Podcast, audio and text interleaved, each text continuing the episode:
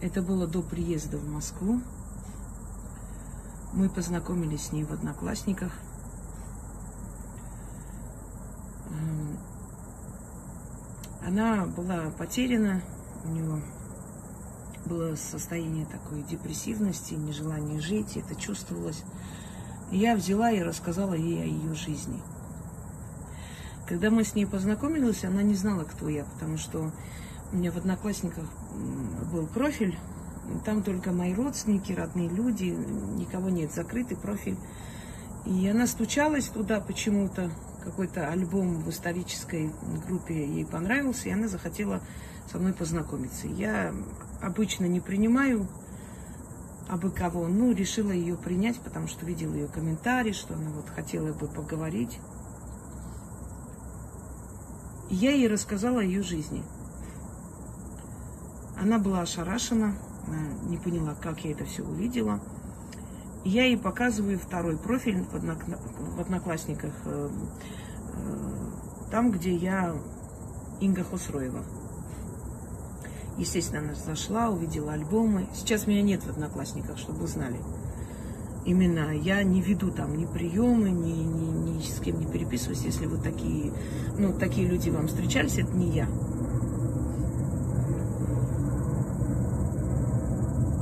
И я стала ей помогать. Первое, что я сделала, это убрала агрессию с того мужчины, с которым она жила. Дети жили с матерью отдельно. Она жила с этим человеком. Не было у нее возможности забрать пока еще. Потом я начала помогать ей деньгами. Потом я приехала в Москву. Приехала в Москву в тот момент, когда они скажем так, ну, он был далеко, поехал на родину к своим увидеться. Периодически приходится у людей, у которых есть агрессия, это снимать, потому что это сущность. Ты не можешь раз и навсегда сделать человека хорошим, понимаете? Невозможно. Это нужно начитывать. Ну, лучше от таких людей уйти, конечно. Ничего хорошего от них не получится. Он избивал ее, издевался. Я ездила э, в два часа ночи, в три часа, еще не зная города, только приехала. Мне бы кто помог, я всем помогала. Возила ее в салоны, чтобы отвлечь от всего, там, покрасить волосы, ногти сделать. Себе не делала. Всегда подругам, друзьям. Пустое это все. И однобоко односторонние. Вот нечего есть. Еду, покупаю ей, кошки ее, которые уже сколько дней не ели, потому что он уехал. Нечем платить за квартиру. Он сказал, мне плевать, как хочешь, так и плати, мне вообще без разницы. Еду, оплачиваем квартиру. Он приезжает на готовом, Человек вел криминальный образ жизни, там все время говорил, я при имени, э, ну, у них нельзя там крещение вора принимать по религиозным соображениям, поэтому они говорят, мы при имени.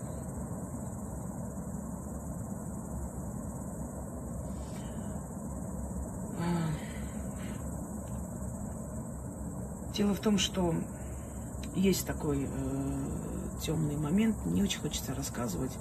Наверное, придется. Я узнала о том, что ее муж хочет отжать квартиру у девушки, которая вместе со мной с ней дружила. Она приезжала, она тоже покупала, помогала ей, э, задаривала. Знаете, есть люди, которые вот у них талант использовать всех вокруг. Все их жалеют, все им покупают, все их волосы им красят, краску привозят. То есть они бедные несчастные, все должны жалеть, зато тебе показывают, какие у них дорогие э, значит, часы, дорогие сумки, туфли, то есть не то, что у тебя. Но при всем этом э, считают, что ты обязана и должна вечно и навечно о них заботиться. И вот я узнала, что этот ее муж хочет забрать квартиру этой, этой девушки. А квартира ей досталась, она ухаживала за теткой отца. Она медсестрой работала в Москве. Ухаживал за ней, и та оставила ей свою квартиру после смерти. Однокомнатная квартира, ну так, в новом районе, да, неплохая квартира, ну, сказать, что там, я не знаю, какие-то богатства, нет. Ну, все же, да, конечно, в то время эта квартира стоила где-то 4 миллиона, сейчас больше стоит. Это дальний просто район Москвы, поэтому Бутово. И она э, решила отжать эту квартиру. Они должны были. Мне просто сказал человек, который с ними общался, она меня с этими людьми познакомила, все такое, и, видимо, тот человек просто, не желая участвовать во всем этом, решил через меня помочь этой девушке, чтобы я предупредила ее. Она сказала, что ее муж ее там выгоняет, можно я приду к тебе, вот той девушке. И она мне звонит и говорит, ты знаешь, Лариса хочет ко мне переехать, вот он ее бьет, издевается, все такое.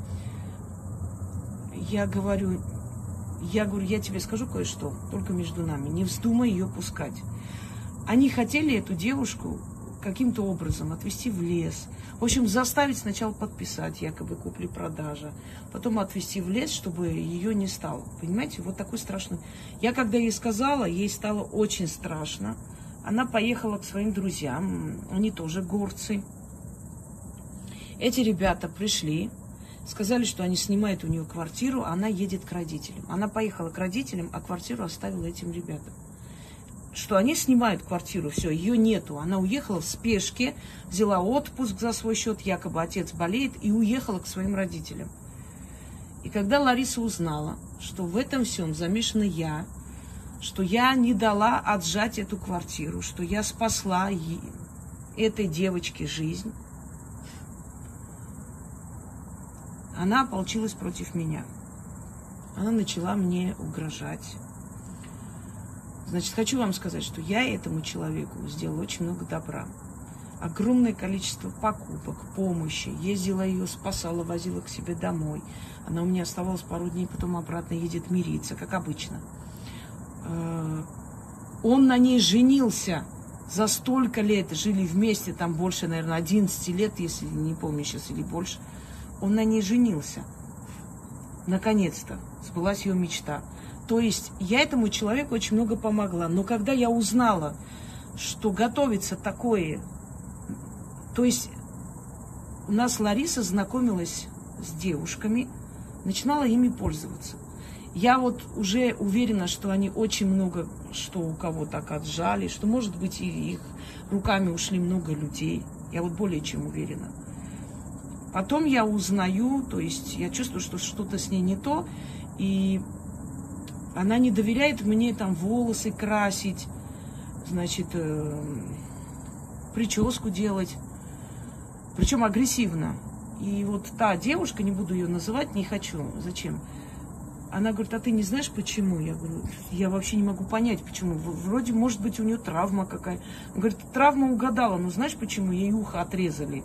У нее нет одного уха. То есть она в криминальном мире э, занималась вот такими делами. Представляете?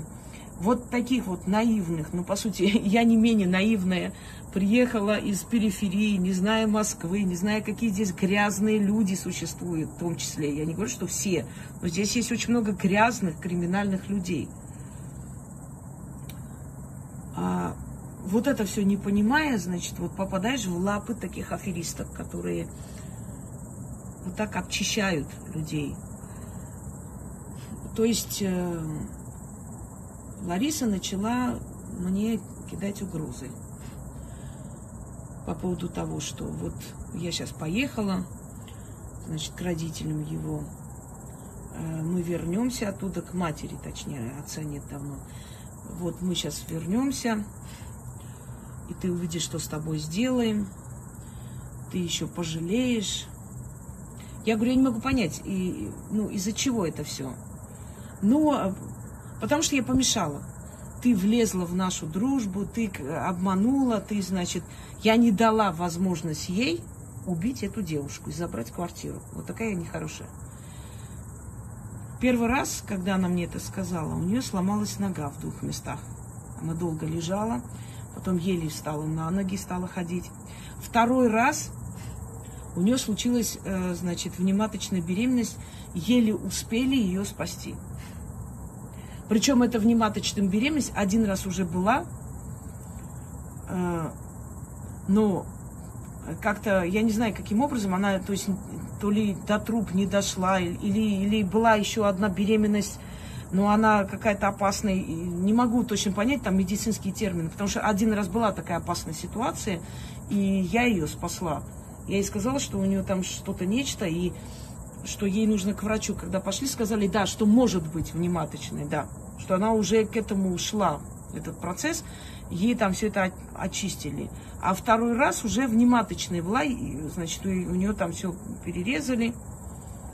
Два предупреждения. Третий раз мне звонок.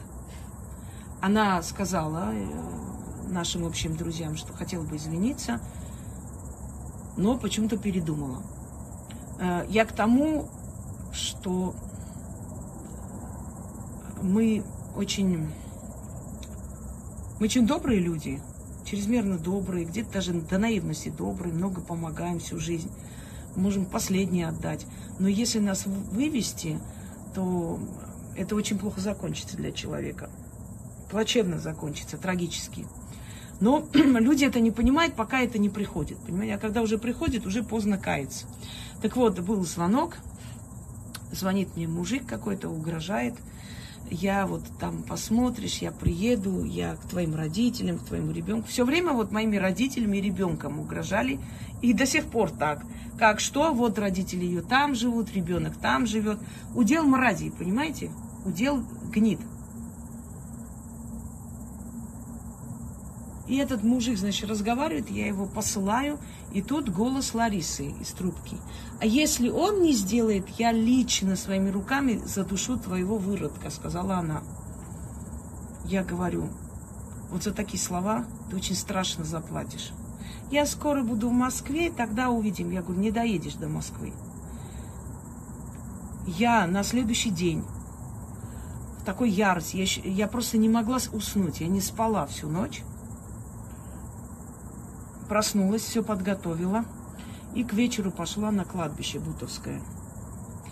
Знаете, друзья мои, я до сих пор не помню, на какой могиле я это делала. У меня было такое состояние, вот когда говорят состояние аффекта, я не верила раньше, думаю, ну как может мозг отключиться, и некоторые моменты ты не помнишь. Ну не может такого. Может. У меня и тогда было, и после этого несколько раз. И я поверила, что состояние аффекта реально существует. Когда человек в таком иступлении, в таком состоянии, что просто, знаете, вот как в состоянии измененного сознания, как между мирами, как будто и ты делаешь, и не ты. Ты себя со стороны видишь, просто как ты это делаешь. Я даже до сих пор не помню, на каком могиле я ее фото схоронила. Откупилась, сделала все как положено и вернулась. И меня прям трясло, колотило. Я, я думала, если она мне попадется в руки, я ее просто размажу по стене за эти слова. И все, я забыла про это дело.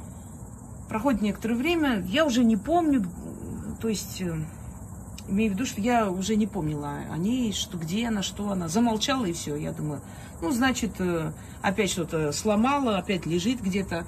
Ну, знаете, как смерть, смертная порча, она не всегда смертью заканчивается, она может остановить жизнь. То есть жизнь становится смертоподобной. Иногда смертная порча делается для того, чтобы поганить человеку жизнь, понимая, что до смерти может и не дойти, но испоганит очень сильно. То есть удар сильный, а какие там последствия, это уже потом уже будет расхлебывать долго. Месяца через три мне сказали, что буквально вот после этого разговора, то есть я узнала через три месяца, а оказалось, что уже два месяца назад это случилось. Э, после этого разговора, ну вот если так посчитать, может 40 дней с чем-то прошло, может несколько месяцев, ой, то есть месяца два с чем-то или полтора, неважно. Я сейчас не считаю, потому что я даже этот момент не помню, какое время я пошла и сколько прошло. И мне, э, значит, э, звонят в разговоре, что-то общаемся. а ты знаешь, что Лариса за тебя очень страшно наказалась? Ну, я делилась этой историей. Я говорю, в каком смысле? Они ехали, не доезжая до Москвы, значит, на Горьковской трассе, авария, их просто по асфальту раскатало, даже не узнать. До такой степени вот просто собирали по кускам. Честно, в такой момент вот что чувствует человек? Жалость? Нет. Она хотела убить моего ребенка. Она бы это сделала. Она криминальный элемент. Она мразь. Радость? Нет. Она молодая женщина, могла бы еще жить, если бы не сделала мне подлость. Ничего не чувствую. Удовлетворение, да, получила. Это была первая? Нет. Первый получил один человек, который обидел мою сестру. Очень страшно получил. Сейчас как старик. Но это не важно.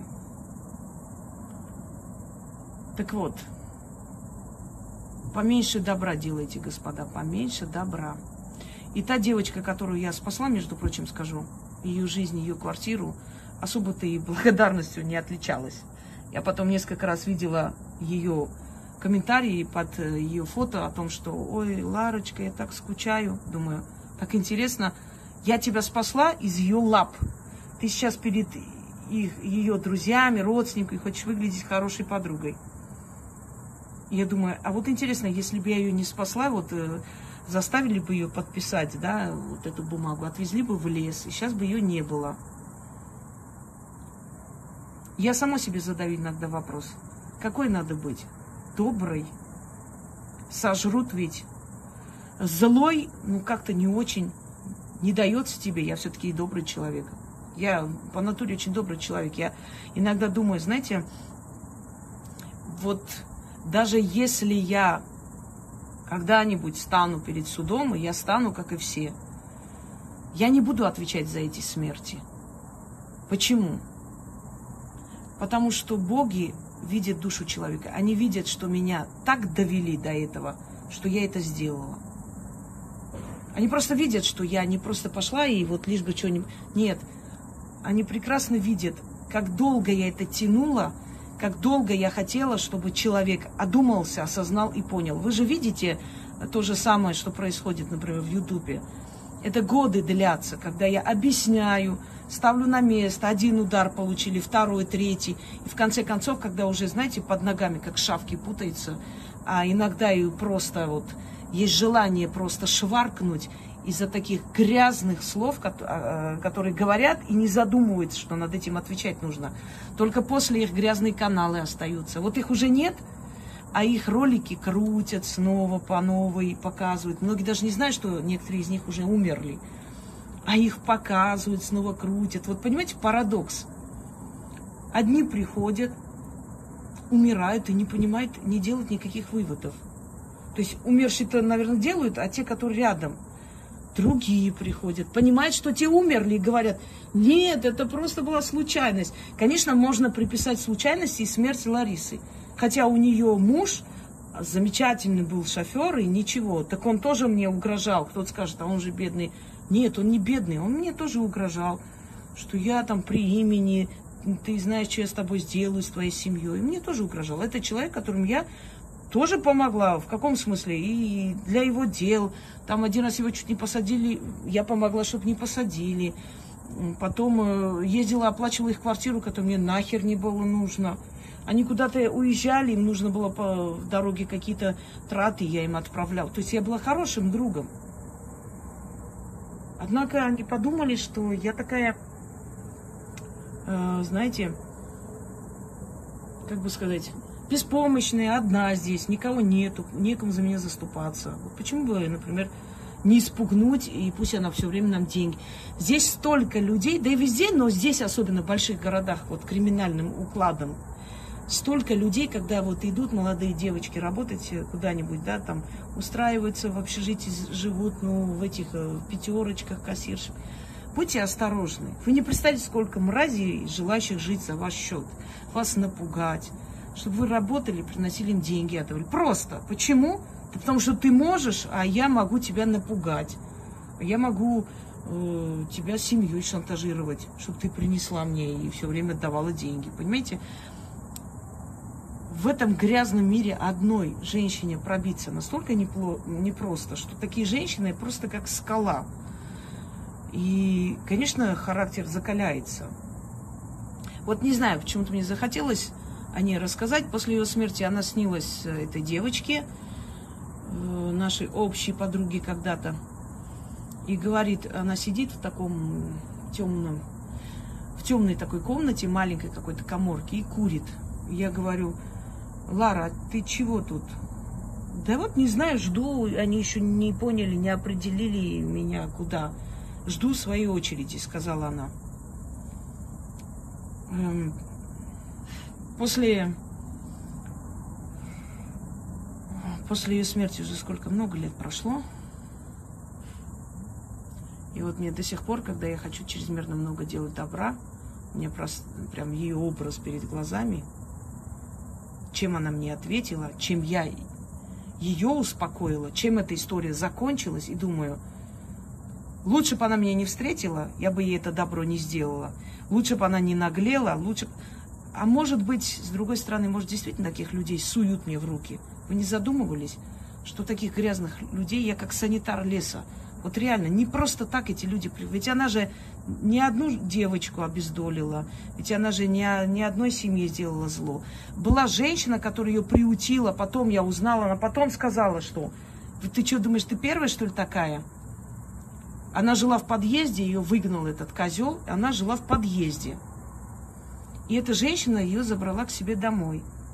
Одела, дала ей э, место жить, комнату определила. И что вы думаете, она разведала о том, что у этой женщины сын занимается, значит, мотоциклами. У нее там целый гараж мотоциклов, дает в аренду еще в, то, в те годы. Ее мужик пришел и отжал э эту вот, эту фирму. Забрал, напугал их. И некому было заступиться, она была мать сыном. Тебя приутили, ты разузнала, как, как можно у них забрать имущество. И когда ей сказали, что все-таки это же некрасиво, она же тебе как бы, ну как, пустила домой, как может так отвечать за добро? Она говорит, ты знаешь, с другой стороны, вот если так подумать, вот, например, кто сильнее, тот и должен забирать. Это же закон природы. Ну, если бы они не хотели дать, они бы нашли какой-нибудь выход. Да, с другой стороны, если так подумать, я говорю, как ты хорошо себя утешаешь. Поехал, забрал машину, у одного мужика понравилась, там спортивная машина. А у этого мужика сына оперировали. Он сказал, через три дня деньги принесу, и не принес. А он мог продать эту машину и своего ребенка оперировать. А этот урод моральный забрал эту машину, деньги не отдал, и этот человек не успел сына спасти. На этот вопрос тоже был ответ. Ну, значит, природе так было нужно, чтобы сын этот не спасся, поэтому вот так получилось, что мы как бы эту машину забрали. И я вот начинаю вот иногда восстанавливать в голове вот этот пазл и начинаю думать, нет, все-таки мироздание таких Ларис и прочих не просто так отдает в мои руки. Конечно, тратится время, нервы, силы. Естественно, оно могло бы потратиться в другое место, но другого выхода нет. Если они приходят и просят, конечно же, ты не можешь не ответить. Вот такая история, друзья мои. Вот такая интересная история. Может, кому-то будет интересно. Может, кто-то в своей жизни вспомнит таких Ларис. И, может быть, и сейчас есть такие Ларисы у кого-то. Избавьтесь от них нахер. Избавьтесь, они твари. Иначе они от вас избавятся сами. Но у вас-то, в отличие от ведьм, не хватит сил с ними бороться.